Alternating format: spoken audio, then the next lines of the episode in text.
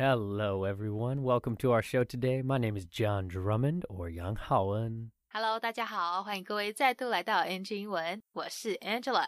We have a great episode for you today with my cousin from New Zealand, and he is actually going to be the host interviewing me. So, the guest today will be John Drummond, who is known around the Taiwanese community as Yang Haoen. 没错，因为我们其实一直都有收到要访问这样的要求，所以今天在节目的两周年纪念呢，他就借着在防疫隔离期间做他一人分饰两角的浩恩特辑，来一场他的生活大解密，让各位听众朋友来更认识认识主持人。That's right. So, like I said, this is a fun little tease of an episode. So, I'm going to be my cousin Mason, who is from New Zealand, and I'm going to interview myself. So, a little bit about me. I am American. I have been living around the world for over 10 years now and in Taiwan for a little over five years. I work in tech as an entertainer. I work in the music industry. I organize events. I love people, traveling, language, and so much more. So, yeah, let's get right into it. So, everyone, please welcome my cousin and host of NG Ingwen, John. What's up, Mason? Yeah. How's it, Johnny boy? It's good to see you. Thank you for doing this, my man. This is quite a fun little experience as, yeah, you are getting to be the host of NG Ingwen today and interviewing me. So, uh, yeah, take it away. All right, Johnny. Yeah, bruv. Well, man, it's so fun. This is a cool little idea that you had is I just got here, as as you mentioned earlier, from New Zealand. Yeah, I live in the south of New Zealand on the North Island in a place called Wellington. Fun fact is, a lot of people don't know that that's actually the capital of New Zealand. A lot of people think Auckland is the capital, but yeah, the southern part of the North Island, Wellington, is uh, is home. So, John, why don't you start it off? Can you give a little self introduction about yourself? I decided to start traveling the world and have lived mostly in Asia, India, Thailand, Vietnam, traveling all over throughout that time. But I came to Taiwan for a surfing trip. The plan was to live here for uh, three months on a tourist visa and then move to Japan and figure it out from there. I kind of was just bouncing around different places and, you know, surfing, snowboarding, backpacking all over, and usually teaching English or teaching science along the way, as my degree was in uh, elementary education. So, came to Taiwan, was surfing, and decided to stay because I adopted two puppies.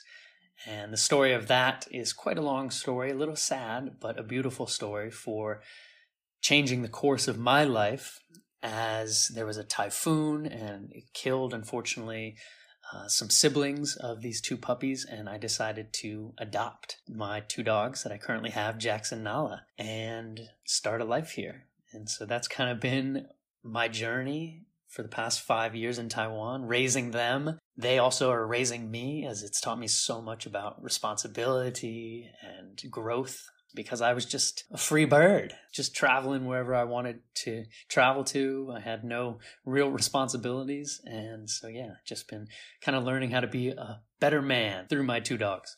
The doggos. Oh, Jackson Nola. So many great photos of them, yeah. Wow. Yeah, no, I love how you talk about responsibility because I think about you when you were a lot younger. You were you were quite a selfish guy. just a lot of free roam in the world, free bird, as you said, yeah. And yeah, you know, you just you would cruise around, do whatever you wanted, and come and go as you pleased. So yeah, it's uh, that responsibility being land is something very very interesting. So take us through a little bit then, John, about your work experience. Yeah, you know you've been doing all kinds of different things i think you do music work you do entertainment you work for a education technology company Just take us through everything what do you do Very true. I, I do many things. A lot of people, especially my family, kind of they have no idea what I do. They're like, "Oh, yeah, he he works kind of in tech, but he does entertainment, music." And that's really kind of a design that I've been trying to set up through my life, unintentionally, to be honest. Um, but I knew I had many different interests and I wanted to try to kind of tie them all together. So one job can feed into another. And I've found kind of a nice little balance here in Taiwan. So my main job is with an education technology company called Xi Ping Fang, which is kind of the mother company of this show, NG Ingwen. And my CEO and founder, Charlie, is is kind of my my brother from another mother. And yeah, he just believed in me and knew that if I kept doing entertainment, so acting, voice acting, and, and modeling and stuff like this, it might open up different doors for our company. So he allowed me to do this. And I also did uh, and still do music work, tour management. So I bring mostly DJs around the world to travel with them for shows and, and set up gigs for them. And yeah, I work with two partners for TEDx Neihu. And so we set up, we've had two events now, usually in December for TEDx Neihu. Those are kind of the, the main things that I do right now. And obviously with COVID, music work and entertainment has slowed down a lot. So I've been focusing more on, you know, how we can grow our ed tech company as everything's online with that and jumping more into personal projects too, which are tech heavy, but yeah, focusing more on blockchain technology and cryptocurrency. Sure. All right, Johnny. Yeah. Now that's it quite interesting. Yeah, you're a busy man, eh? Taiwan has been good to you. Yeah, you've you've grown a lot. I can see you're quite a different man now. So, a question I think you like to ask on this show is, uh, what does the future look like for John? yeah, the future for myself is bright. Um, you know, I've always been one to kind of embrace change and welcome new challenges. And so, yeah, so life could kind of take me all over the place. I have been finding myself much more interested, as I just mentioned, in blockchain and crypto and just kind of understanding what the future might hold for that. I kind of like to think of it as kind of what the internet was to the early 90s and 2000s, really. And just seeing that there's so many possibilities with it and how it can really bring a lot of new industry and new work into the world. I love what I'm doing right now. So continuing to build all those aspects up and just continue to have more of a global impact. I think if I really am true to myself, what drives me the most is getting to share other people's stories and working with other people and helping them find what really works for them. I'm kind of an introverted extrovert, so I love my alone time, but I get a lot of energy from other people and seeing them reach their full potential gives me a lot of joy. So as I develop myself in my career, I want to make sure that I am still honing in on, you know, what it means to have global impact through investments, through working with companies and growing kind of my network. Oh yeah, man. You know we love a good investment. working on the future. Sweet as, sweet as. 听完访谈的上半段呢、不知道大家对这位神秘嘉宾 John 他纽西兰表哥的口音听得还 OK 吗？它有点像是英国跟美国腔的综合版，但是又带有一种南半球英语系国家他们特有的那种语调，好，跟澳洲还有南非的语调非常类似，而且他们有一些很很特别的俚语哦。等一下，等一下访谈最后来跟各位分享一些比较有趣特别的。好，那是说大家跟纽西兰熟吗？除了羊比人多以外，其实它也有很多自然美景，都很值得去走走。只是就像刚才表哥 Mason 说的，要记得他的首都是在北岛的南部，叫做 Wellington 威灵顿，好，不是 Auckland 奥克兰哦，大家不要误会。很多人可能都因为奥克兰它比较大，人口比较多，所以都以为它是首都。好，那刚才 John 他不是有讲到说，一开始他其实一直都在到处旅游嘛，一下住在印度、越南，一下又跑去泰国。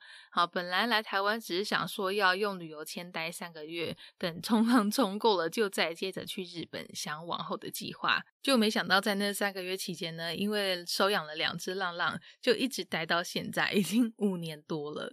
讲到这边，他用了 free bird 跟片语。Bounce around，不知道各位有没有抓到它的意思？Free bird 应该很容易可以推敲，就是像一只自由自在的小鸟那样子到处飞、到处溜达嘛，对不对？那 bounce 它有弹跳的意思，所以在这边他说那时候常常都是在 bounce around，在到处弹跳，其实就是在表达那时候的自由之身。好，可以一下住那个国家，一下又搬到下一个国家，那种无拘无束的漂泊生活。或者有时候其实也可以像他这位特别的表哥哦一样用这说法 cruise around，同样也可以表达这个意思。另外，John 他不是也讲到说，因为领养两只狗狗的关系，对他的人生价值观有很大的影响吗？在养他们，在陪他们长大的同时，John 其实自己也在跟着长大，学会了责任跟担当的重要。好，讲到这部分的时候，他说因为领养的关系，it changed。The course of his life，好，就是说改变了他当时整个人生的发展过程。Course 在这边有进展过程的意思，所以 the course of his life 就是指他的人生发展。一般这用法，the course of 什么什么，常常会搭配介系词 in 一起用，变成 in the course of 什么什么什么，它就变成是在什么期间，在什么什么过程的意思。跟 during 很类似，例如像你说 in the course of the interview，就是说在面试过程中。好，那 in the course of his life，就是在他人生过程中。这种用法呢，不管是在写作还是一般的口说，都非常的实用。大家赶快多练习几次，把它学起来。再来，他们提到的是 John 工作跟他未来希望能多朝这个加密货币投资发展的部分。好，他的工作内容呢，真的非常多彩多姿。如果你认识 John 的话，你应该知道我在讲什么。除了在西平方做全职以外，也兼职当经纪人，当那个 DJ 经纪人，而且也是一年一度内湖 TEDx 演讲活动的其中一位负责人。大家如果有兴趣的话，赶快去跟他 A 票，不然一张票超贵的。好，开玩笑。讲到这段呢，他用了一个很有趣、很道地的俚语来形容跟我们西平方创办人 Charlie 的关系。大家，我们来学一下：brother from another mother。好，这俚语呢，字面上是另外一个妈妈给他生的兄弟，但其实就是在表达感情像亲兄弟一样的好朋友。一想当初我第一次听到这个俚语的时候啊，其实是在看 电影《尖峰时刻三》，跟里面的主角 Chris Tucker 学来的。到现在已经十几年嘞，还是很记忆犹新。有没有大家真的可以借由最近疫情待在家里的时间啊，趁机多看影集，多学一点英文？好啦，那这段内容就先在这边告一段落，我们赶快继续来听下半段的分享。Well, mate, if we can then switch gears a little bit, as I think you like to say on the show, do you want to go into kind of the story of John coming to Taiwan and what kept you here? Yeah, so, you know, as I mentioned, Taiwan was a travel destination at the time. I came here to surf. And, a lot of people are very confused by that. They're like, you know, my Taiwanese friends are like, Taiwan has surf? of course, you know, a lot of them do know it has surf, but it doesn't seem to be a surfing destination, such as like Bali, you know, in Indonesia or Hawaii might have. But I was living in Asia already for about four or five years at that time. And I had done a lot of kind of the typical surf traveling.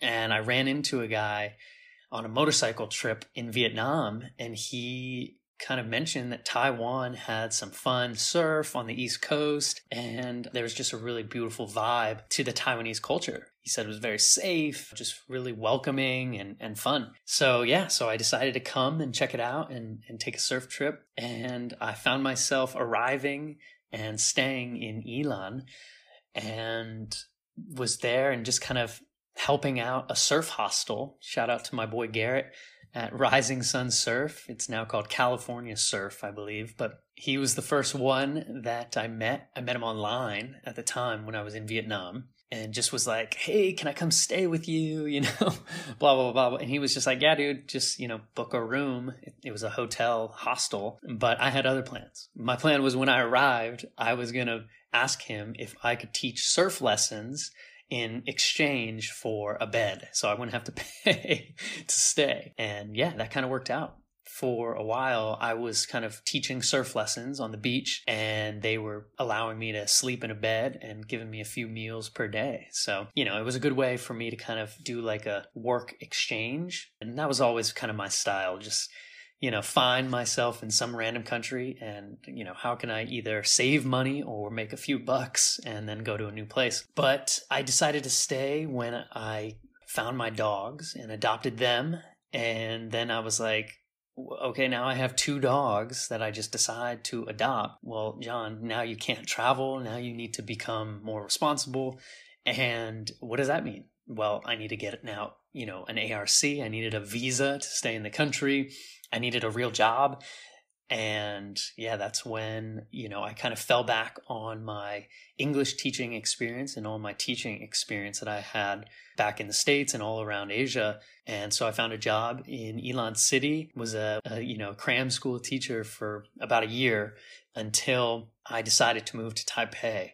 And the reason I moved to Taipei was because at the time I never wanted to live in a big city. I was always just, you know, I'm a beach boy at heart. And I met two guys, Fabio and Torden, who have both been on the show, my dear, dear friends. And they lived in Taipei, but, you know, they always took trips to nature. And they were like, you know, Taipei's got a great vibe. It can be city if you want it to, but it also, you can get to nature.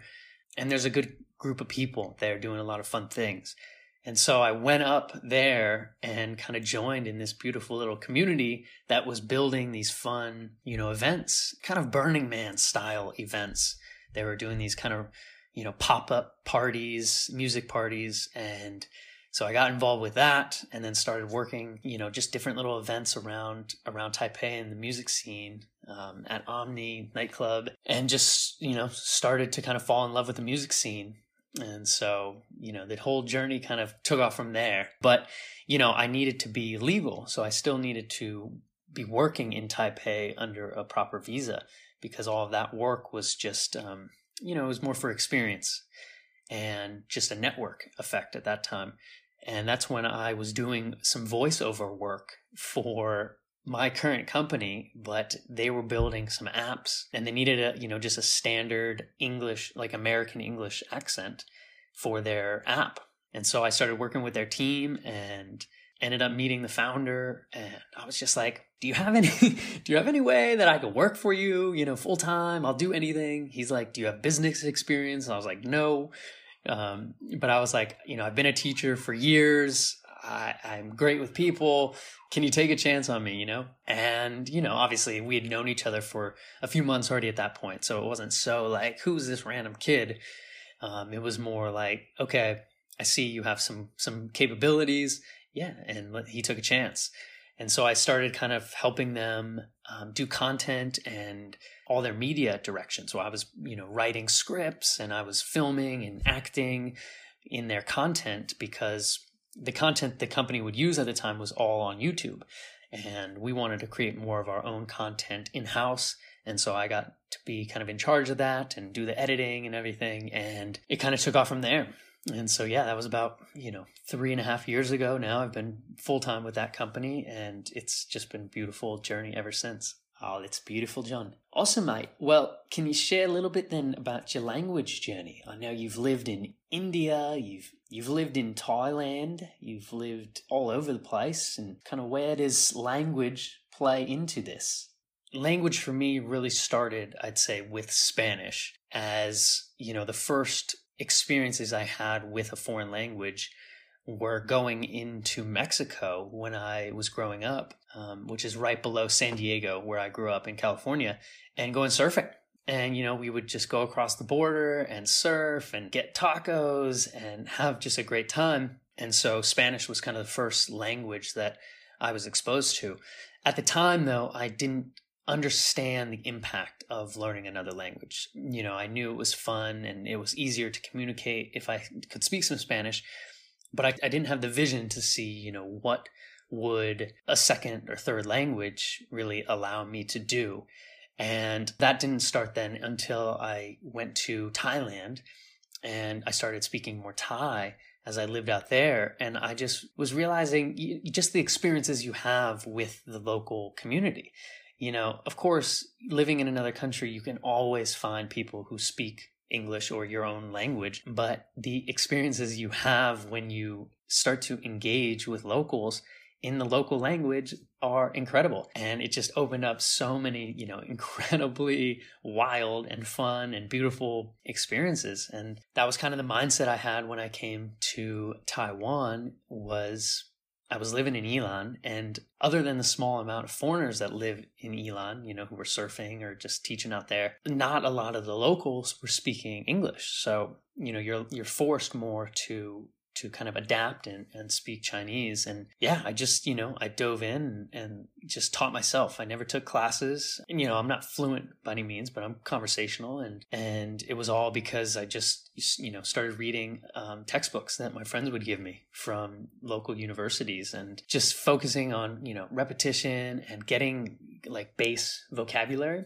and building from there. I had a foundation of, you know, a hundred words that I knew were solid and how I could grow it out from there. I, I used to think about kind of like, um, like planets is, you know, uh, the core is my, my base vocabulary, you know, just the, the foundation of the language you know, a lot of pronouns, just simple verbs and stuff like that.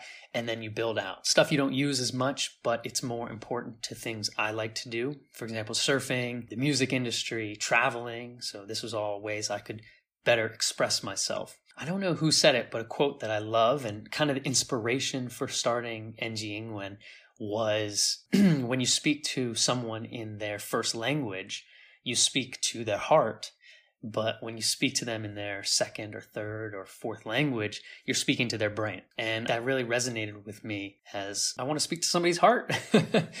and, you know, I want to connect with them on, on a personal level. And so speaking the mother language was, you know, to someone else is, is the way to do that. Ah, you cheeky bugger. Yeah, you do love a good quote, hey? Beautiful. Now, I should say, speaking to someone in their first language is speaking to their heart, and then speaking to someone in their second language, a third, a fifth, sixth, is speaking to their brain. Yeah, it's very cultural. I like that. Yeah. Well, John, it's been a pleasure to let me host your show, but the question that you asked me to end with, because you're leading the show here as I just talk, is still been. Uh, you know, could you go back and talk to a younger John and share some advice with him about life, language, work, travel, anything? Yeah, you know, it's the question I love to ask people and um, and go deep with them about if they want to. But I think it all starts with myself, and um, the advice that I would give to my younger self would be to let go, to kind of trust the process, and trust that all the things that I have gathered, all the life experience has given me a lot of experience to handle whatever life throws at me. When I was younger, even though I was very free and just kind of did what I wanted, I was still very controlling, not in a toxic way, but just, you know, I wanted to be in control of things.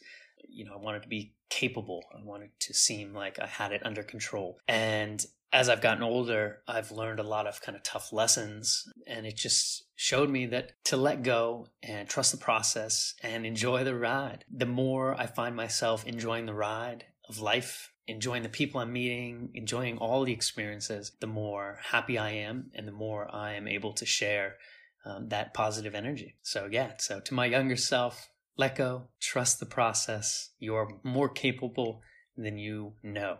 Oh, yeah, that's beautiful yeah, the the letting go aspect. I know you did you did love to control things, hey? you were a control freak when when you were young, and yeah, all right. Well, uh, where can people find you on all the social sites, all the social media, as the kids call it? Are you on TikTok? No, no. So you can find me on Instagram or Facebook, John Drummond eight nine, or just search Yang Hao Tai Yang the Yang, Hao Tian, and Un, and you should find me. All right, Jono. Well, next time you'll have to interview me, your cousin Mason. But it's been awesome to get to talk to you and catch up and share some of your story. And thank you for letting me host the show here on uh, NG England.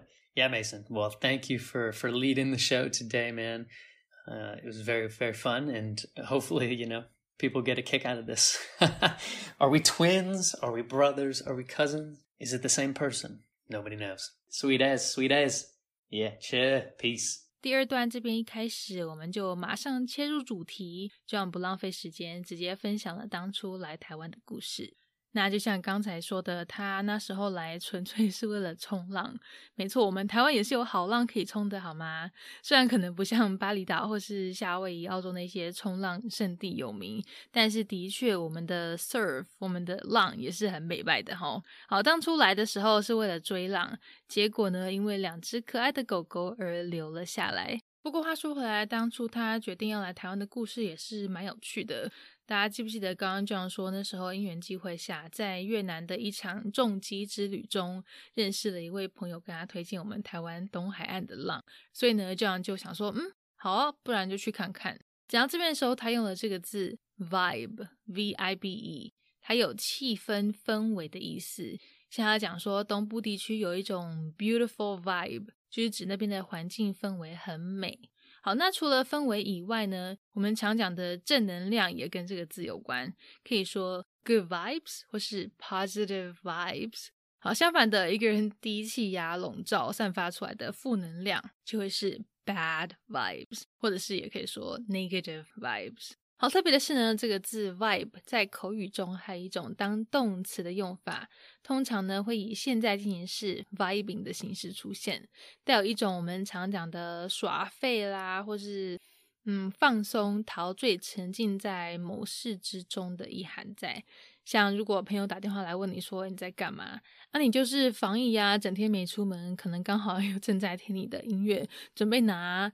拿梳子当麦克风开唱的话，就可以说哦，没干嘛，I'm just I'm just vibing，是一个非常非常口语的用法。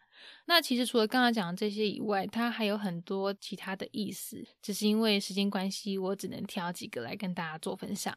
好，那年纪轻轻刚来到台湾的 John，原本是在宜兰的一间冲浪店教冲浪打工换宿，过着一个惬意的浪人生活。直到某天呢，因为台风的来袭，让他巧遇收养了两只狗狗，才让他决定要留在台湾办签证，认真找工作，扛起照顾两只狗狗的责任。那也是因为这样子，才跟我们西平方大佬 Charlie 牵起了合作机会，我也才有机会跟他做这个节目，来跟各位分享学英文的大小事。另外，他有提到一点，我觉得很赞的是，学不同语言给我们带来的影响。好，因为当我们住在异乡的时候，肯定是要跟当地人沟通嘛。